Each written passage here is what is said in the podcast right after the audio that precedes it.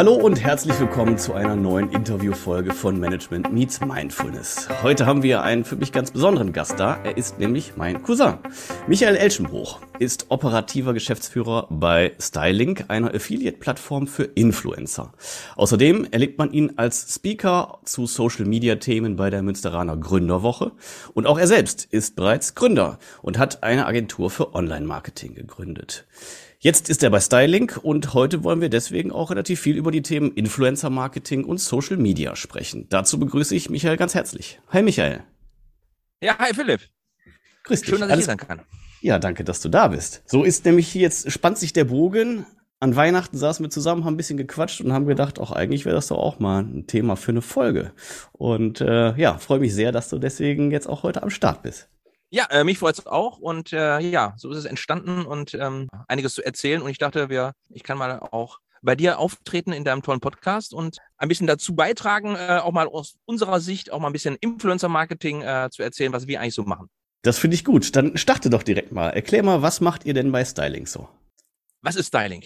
Genau. Ähm, bei der Gründung von Styling war ich ähm, gar nicht dabei, weil 2017 ist die Firma in Hamburg gegründet worden und die Grundidee war und ist eigentlich, Mikroinfluencern die Chance zu geben, auch zu partizipieren, ja, an dem ganzen Influencer-Hype. Und im Endeffekt bringen wir diese kleinen Influencer, Mikroinfluencer, ähm, man sagt ja so, ja, ab 5.000, 6.000 Follower etwa.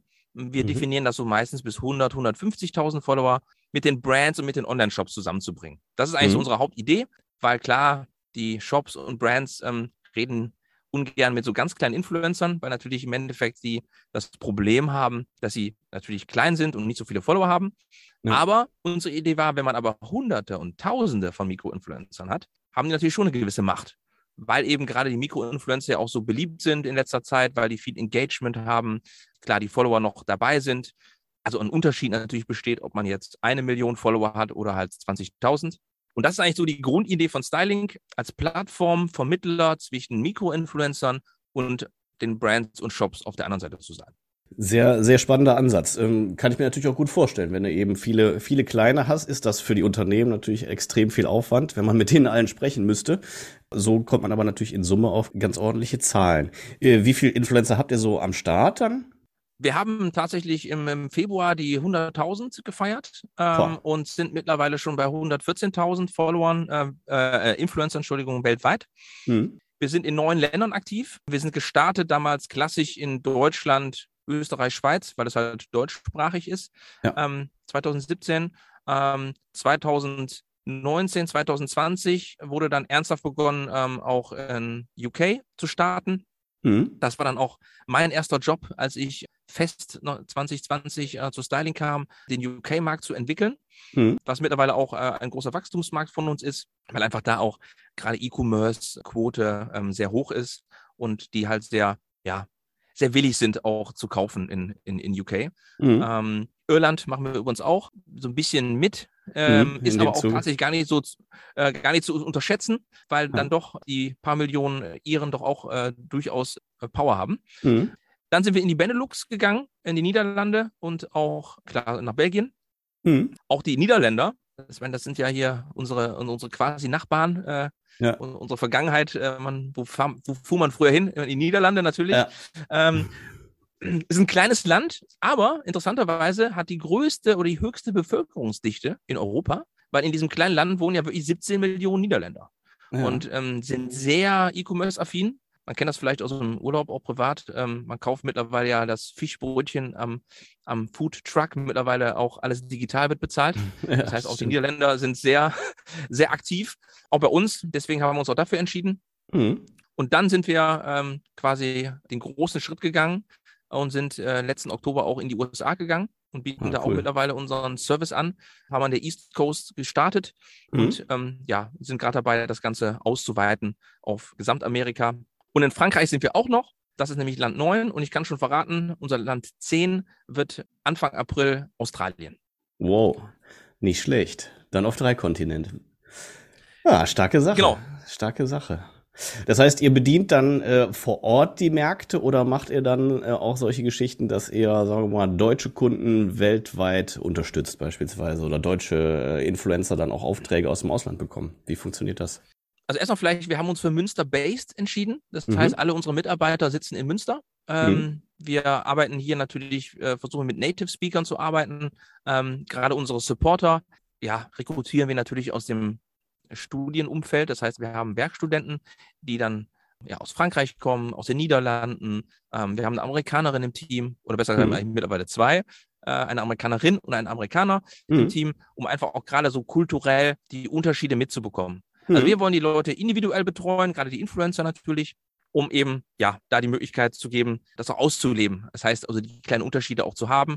Haben uns aber für Münster-based entschieden, einfach aus dem Grund, weil wir einfach glauben, es ist wichtig zu kommunizieren, schnelle Kommunikation. Das sind extrem viele äh, Zeitzonen, die wir haben. Mhm. Ähm, das ist schwierig zu koordinieren. Und gerade für eigentlich so ein Startup, uns, ein kleines Unternehmen, ist das durchaus sehr aufwendig. Und ähm, genau, deswegen haben wir auf der Seite dafür entschieden. Deine mhm. Frage zieht sich, glaube ich, eher auf die Influencer ab. Also ist es schon so, klar, der Influencer ist natürlich eher nicht nur national unterwegs, sondern auch international. Das ist manchmal so ein Problem äh, für die Shops natürlich dann auch ähm, die Sales dann zuzuordnen.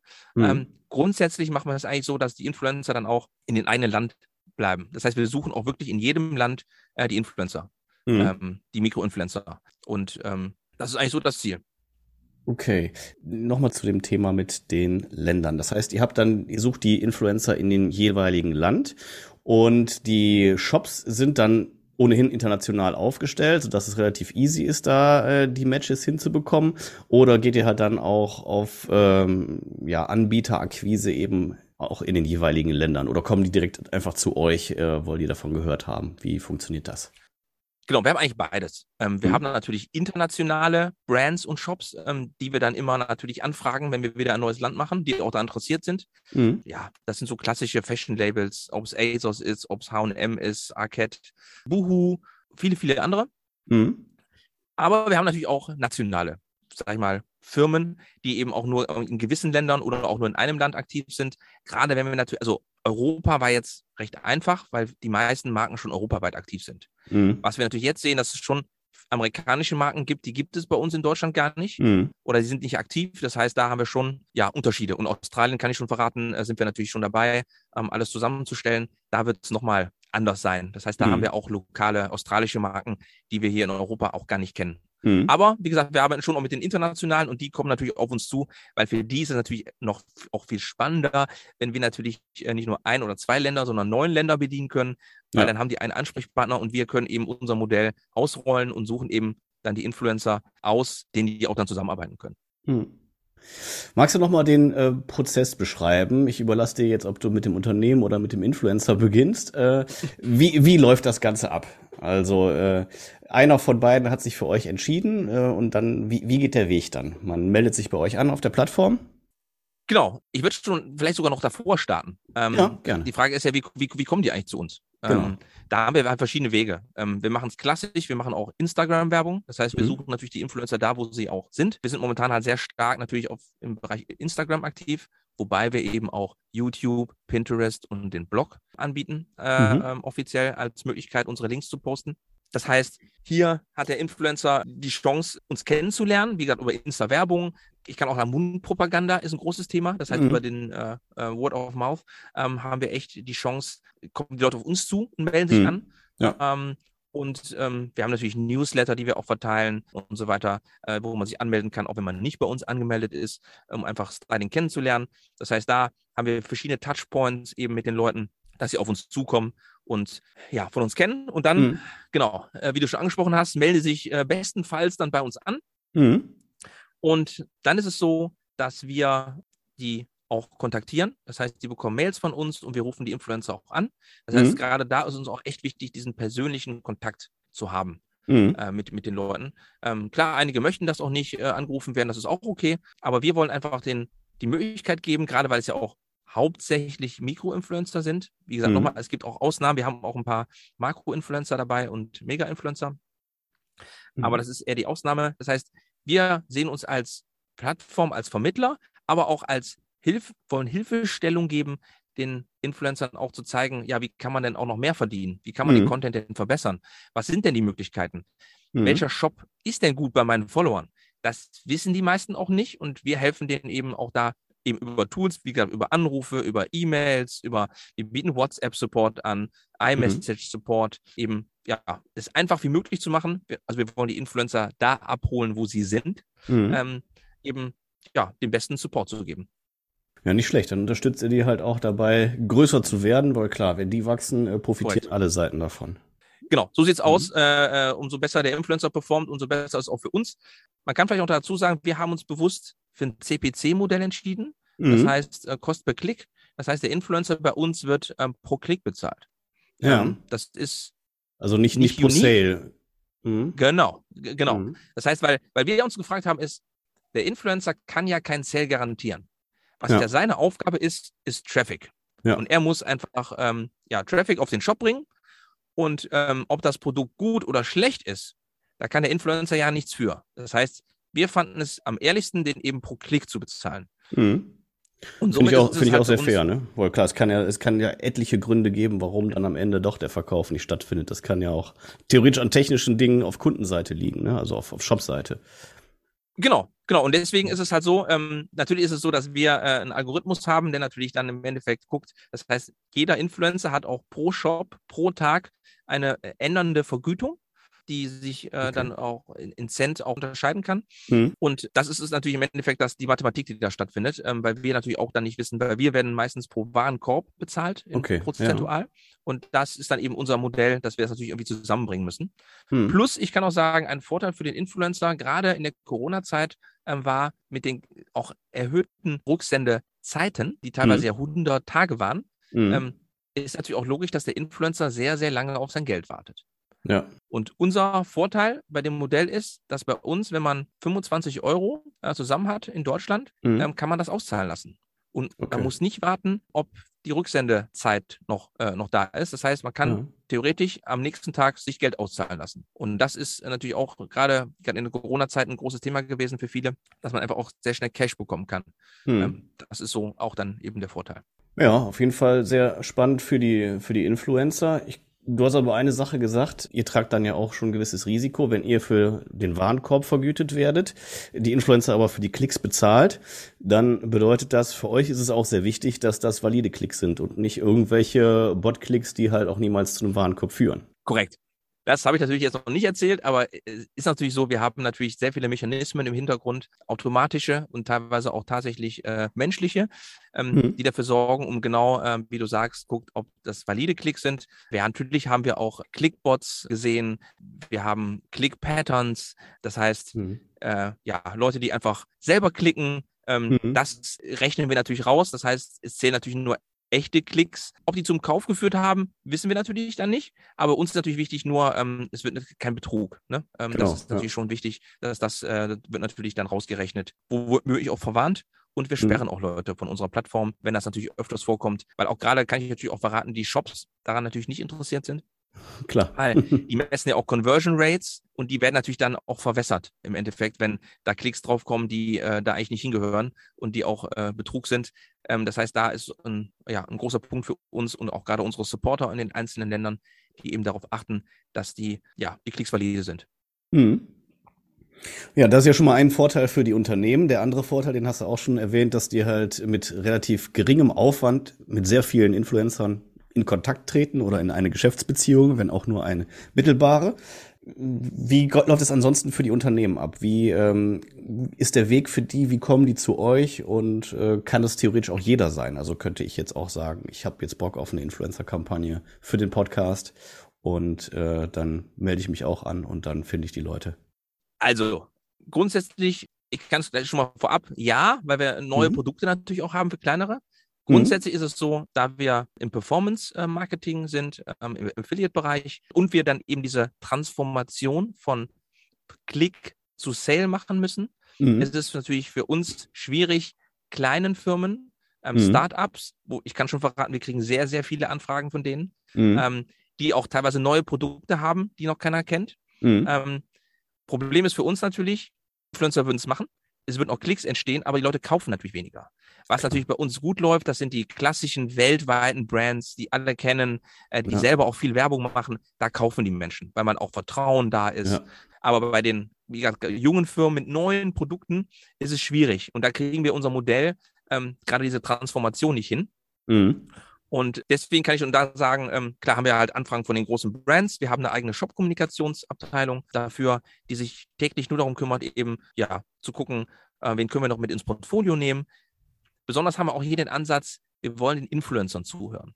Das mhm. heißt, ähm, wir nehmen ja Vibes, Gefühle auf und auch mhm. natürlich auch Wünsche, Shop-Wünsche von denen, ja. ähm, um eben da ja auch den Bedürfnisse zu haben. Gerade aktuell auch, ja, so Thema Mami-Blogger, die haben natürlich andere Wünsche als das klassische Fashion und Beauty.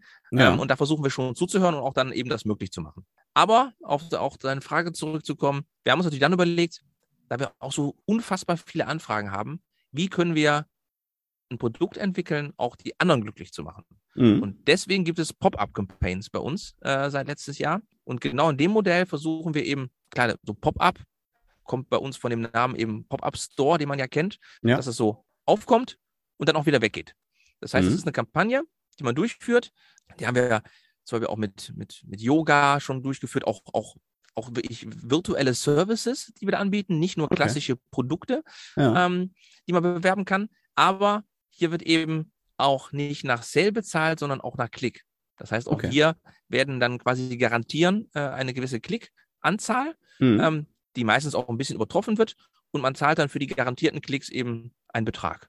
Okay. Ähm, weil ja. wir eben sagen, wir liefern den Traffic, mhm. aber ob das Produkt gut ist, das können wir natürlich nicht garantieren. Und ja. ähm, deswegen haben wir eben für die kleineren, auch mit kleinen Budgets, wir fangen ab 1000 Euro an für eine mhm. Kampagne. Ja. Eben die Möglichkeit geschaffen, auch eben kleinere ja, Unternehmen eine Chance zu geben. Ja. Ja, finde ich, finde ich super spannend, ne, weil klar, es ist natürlich für, für viele kleine Unternehmen, die könnten sich zwar theoretisch jetzt einen Influencer rauspicken oder sowas, aber dann ist schon immer die Frage, welcher ist dann der richtige. Und wahrscheinlich würden sie natürlich bei einem äh, Mikroinfluencer dann auch landen. Und aber der Aufwand ist halt enorm groß und äh, von daher finde ich das eine, eine super spannende Geschichte. Das bedeutet, man bucht dann bei euch einfach Werbung und halt äh, dann dann geht's äh, geht's einfach um ein, ein Werbebudget, ne? Was halt dann also aus Unternehmenssicht mit mit dem Warenkorb hat das dann in diesem Fall der Pop-up-Campaign gar nichts mehr zu tun. Äh, Korrekt. Ne? Ja. ja, genau. Äh, ähm, eine Sache ist vielleicht noch wichtig, was du auch gerade schon gesagt hast. Ähm, wir haben ein bisschen andere Herangehensweise auch als die natürlich auch ähm, die ganzen Influencer-Agenturen, weil wir uns auch nicht als Agentur sehen. Mhm. Ähm, wir, wir oder auch die Unternehmen, wir suchen die Influencer ja nicht raus, sondern wir drehen das Spiel um. Der mhm. Influencer sucht sich ja die, das Unternehmen raus. Mhm. Weil jeder Influencer kann bei uns auf der Plattform von unseren Partnershops jedes Produkt aussuchen mhm. und das promoten. Das ist natürlich cool. Ja. Also was wir immer so schade finden, ist, wenn man vielen Influencern zuhört, ähm, die ein Produkt promoten, die erzählen ja alle das Gleiche. Mhm. Warum? Die haben das Briefing gelesen und das Unternehmen möchte das so. Mhm. Wir wollen den Ansatz der Authentizität verfolgen. Das mhm. heißt, die Mikroinfluencer wissen besser, wie sie ihre Follower ansprechen. Mhm. Ähm, die wissen auch, wie die, die ja, das ganze Wording formulieren. Und das ist uns halt eben wichtig, diese Authentizität zu behalten. Mhm. Natürlich ist es so, dass wir mit den Brands auch viel sprechen. Thema Brand Safety, das Brandbook. Mhm. Ähm, das versuchen wir auch so viel wie nur nötig ist zu machen. Da mhm. gibt es auch welche Brands, gerade natürlich die weltweiten, die haben schon sehr restriktive Vorgaben, was mhm. wie zu sagen ist. Aber wir erklären den immer auch, ähm, wir versuchen halt so offen wie möglich zu halten. Durch diesen CPC-Ansatz kann ich noch sagen, ist natürlich der Anreiz auch für den Influencer eben da, guten Content zu machen. Mhm. Und das ist ja das Spannende. Das heißt, ähm, er kriegt ja keinen Fixbetrag und mhm. muss dann noch irgendwie was posten, sondern mhm. umso besser der Content ist, umso mhm. mehr Leute werden ja klicken. Das heißt, ja. umso mehr wird er auch oder sie auch verdienen. Ja. Und ähm, deswegen ist da auch nochmal der zusätzliche Anreiz geschaffen, eben guten Content zu machen. Klar bekommen wir auch immer die Fragen, es, wird, es gibt Clickbait, das stimmt, so das klassische schwarzer Hintergrund, äh, weiße Schrift drauf, ähm, mhm. nach dem Motto, oh Mann, äh, guckt euch das an, wie krass das ist. Mhm. Ähm, und dann ist dann halt ein Shoplink hinter. Mhm. Aber die Leute haben halt geklickt. Mhm. Das sehen wir natürlich auch, ahnen das und ähm, äh, ja, äh, werden das dann auch ahnden und eben auch äh, möglicherweise die Leute auch dann eben sperren von unserer Plattform. Ähm, mhm. Ähm, das heißt, das ist unsere Aufgabe als Plattform natürlich dafür zu sorgen, dass der Content, der über uns mit den Links erstellt wird, auch ähm, ja, legitim ist. Mhm. Ist schon äh, für euch aber schon eine ganze Menge Arbeit. Du hast gesagt, ihr seid ein kleines Team. Wie groß seid ihr mittlerweile? Ja, also wir waren ein kleines Team, als ich angefangen habe. Ähm, das mhm. erzähle ich immer ganz gerne. Ähm, ich muss ehrlich zugeben, meine, meine Styling-Reise hat eigentlich schon 2019 begonnen, ähm, mhm. als ich nämlich noch in meiner ähm, Online-Agentur war. Ähm, mhm. Da haben wir dann, ähm, hat äh, Sven uns angefragt, ob wir nicht das Marketing machen. Wir haben die Webseite neu gemacht, wir haben die Insta-Ads gemacht, wir haben den Blog neu sortiert und äh, bespielt. Mhm. Und genau, meine eigentliche Styling-Reise begann dann im Juni 2020 und da waren es ehrlicherweise, ich war der vierte Festangestellte und mhm. es gab noch drei Werkstudenten. Das mhm. heißt, es waren sieben Leute. Ja. Ähm, und anderthalb Jahre später sind wir 62. Wow. Das, ja. Nicht schlecht. Es, es scheint zu funktionieren, ähm, was ihr da macht.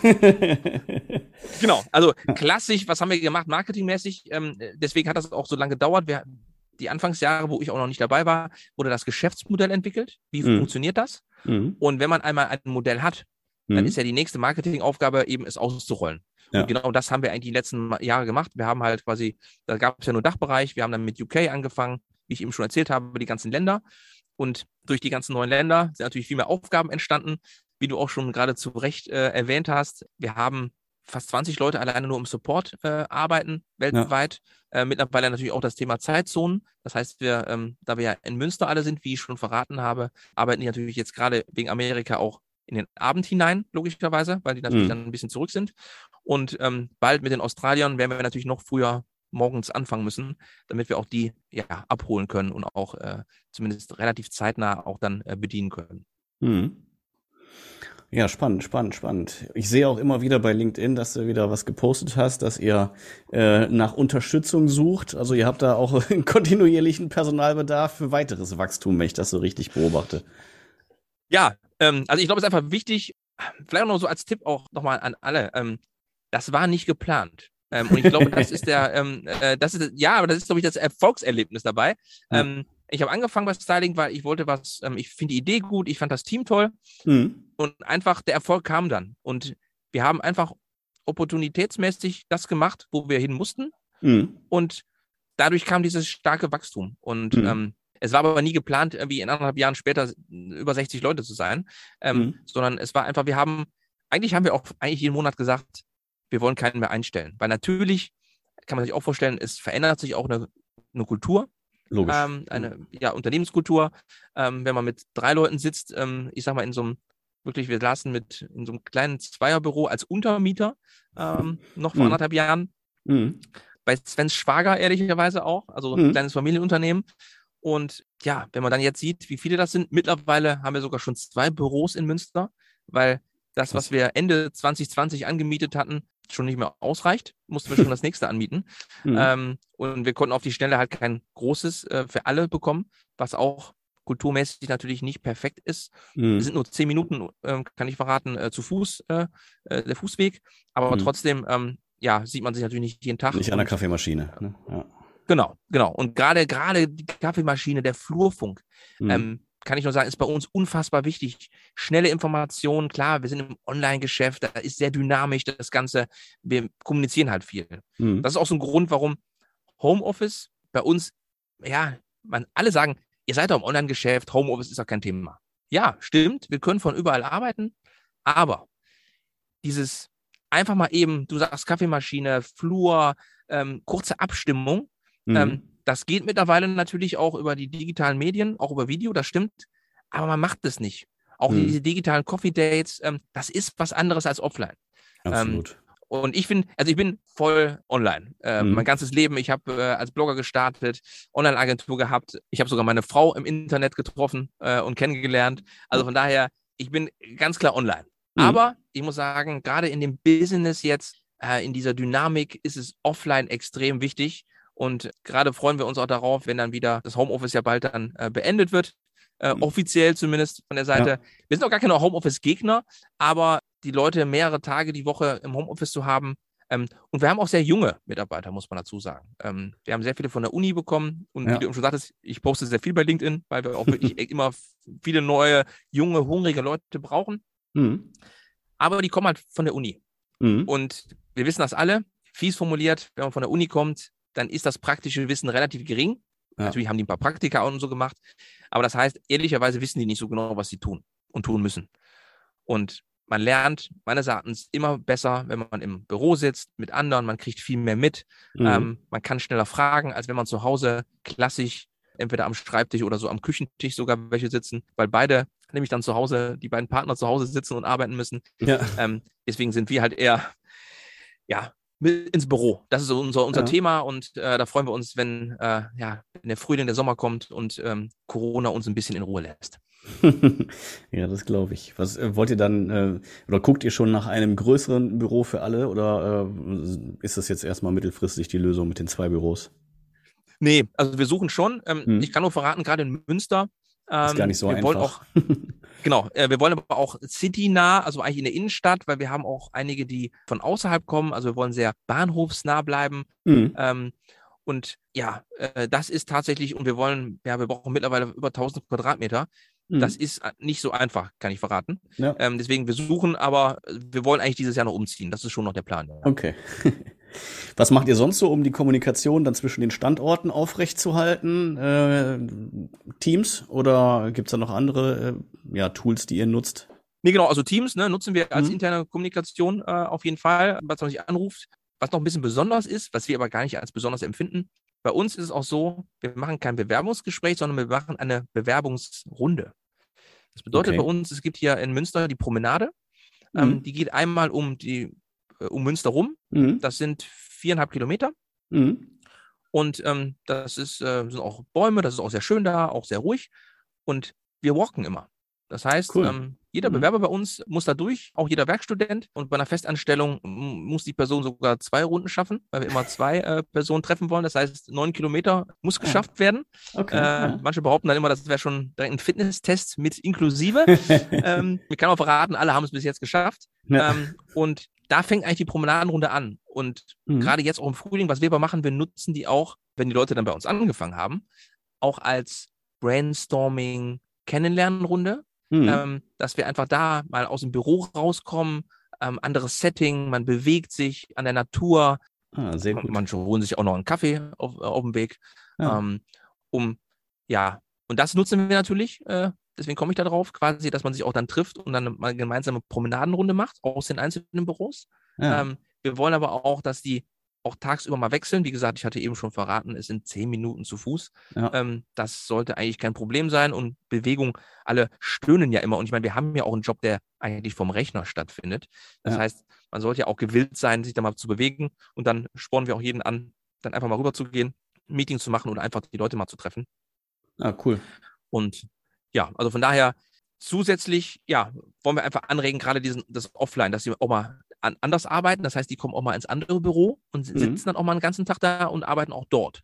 Also mhm. auch das ist äh, gewollt von uns, dass einfach eine Durchmischung stattfindet, weil wir wollen halt nicht äh, zwei Lager erzeugen. Das ja. ist ähm, unternehmenskulturmäßig natürlich nicht so super sonst. Absolut. Arbeitet ihr dann mit äh, Flexdesks oder wie läuft das? Ja, ähm, so kam es auch tatsächlich ehrlicherweise, dass wir ja. gemerkt haben, dass das erste Büro zu klein wird, weil ähm, alle im Home, also wir haben immer lustig angestellt Mhm. Aber es waren ja viele im Homeoffice und irgendwann haben wir gemerkt, oh, wenn Upsala. alle zurückkommen, haben ja. nicht alle einen Platz. Ja. Deswegen mussten wir da relativ schnell reagieren. Deswegen, äh, ich sage immer, der Mensch ist ein Gewohnheitstier. Ja. Äh, also ich kann aus, äh, wir haben Flashdebts offiziell, aber mhm. die sitzen trotzdem immer auf demselben Platz. Das heißt, ähm, ja, es wird mal hier und da gewechselt. Wir haben natürlich auch ein paar Teilzeitangestellte, die wechseln dann mal ein bisschen mehr, weil, der, weil die setzen sich dann immer dahin, wo gerade frei ist. Ja. Aber ähm, ja, viele sitzen schon sehr ähnlich, sage ich mal. Aber grundsätzlich ähm, haben wir Stand heute, wir haben für jeden Festangestellten einen Arbeitsplatz. Mhm. Ähm, wir haben ja auch von den 62 sind ehrlicherweise auch ein paar Werkstudenten natürlich dabei. Mhm. Die haben keine festen Plätze. Ähm, die suchen sich immer dann morgens einen aus, der, der frei ist. Und wir haben aber versucht, so, so Inseln auch zu schaffen. Das heißt, die ja. Werkstudenten sitzen natürlich immer in den Teams auch. Das ist uns wichtig für die Kommunikation auch. Und ja. deswegen ähm, wird da so ein bisschen durchgewechselt, ja. Ah, okay. Ja, ich glaube, es ist so ein ganz gutes Modell, ne? dass man immer ein bisschen Bewegung drin hat, aber trotzdem gerade gerade für die, äh, die besonders starr oder feste Strukturen benötigen, ist es natürlich wichtig anzukommen und zu wissen, das ist mein Schreibtisch, da gehöre ich hin und nicht erstmal irgendwie so die Verwirrung, wo, wo ist denn überhaupt mein Platz? Ja, gibt's ja Leute, die da besser mit zurechtkommen und solche, die da halt gar nicht gut mit zurechtkommen.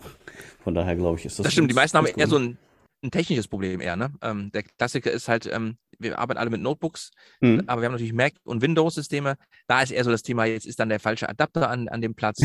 ähm, ja. Der Klassiker, ne? Ähm, ja, wir haben auch alle Körbchen eigentlich. Ja, die kleinen Tücken, ne? Eigentlich auch jeder auch ein Körbchen, wo alles reinkommt, aber dann ist ja. das Körbchen ist dann plötzlich weg. ja, es ist so. Ähm, und man kann auch sagen, ähm, ne, klar, auch eher ähm, die älteren äh, Mitarbeiter äh, öfters ein Problem damit haben, eben wie du sagst, ne, die brauchen dann eher auch die alten Ne, das ist jetzt mein Platz, da bleibe ich dann auch. Äh, dann wird alles aufgestellt und dann ist natürlich mit täglich wechseln dann immer ein bisschen schwierig. Aber ist doof, wenn man die Familienfotos von jemand anderem dann auf dem Schreibtisch stehen hat. genau, ja. so, das war der erste Teil des Interviews mit Michael Elschenbruch. Wir haben relativ viel erfahren über Styling, was die Plattform so tut und leistet und ja, auch einiges aus der Welt der Influencer. Im zweiten Teil, das kann ich schon mal vorwegnehmen, geht es noch ein bisschen mehr darum, was Michael ansonsten so getan hat und auch noch tut. Und wir erfahren auch ein bisschen mehr über die Social Media Plattform und ja, seinen Blick darauf. Es lohnt sich also auf jeden Fall einzuschalten und auch bis zum Ende dabei zu bleiben.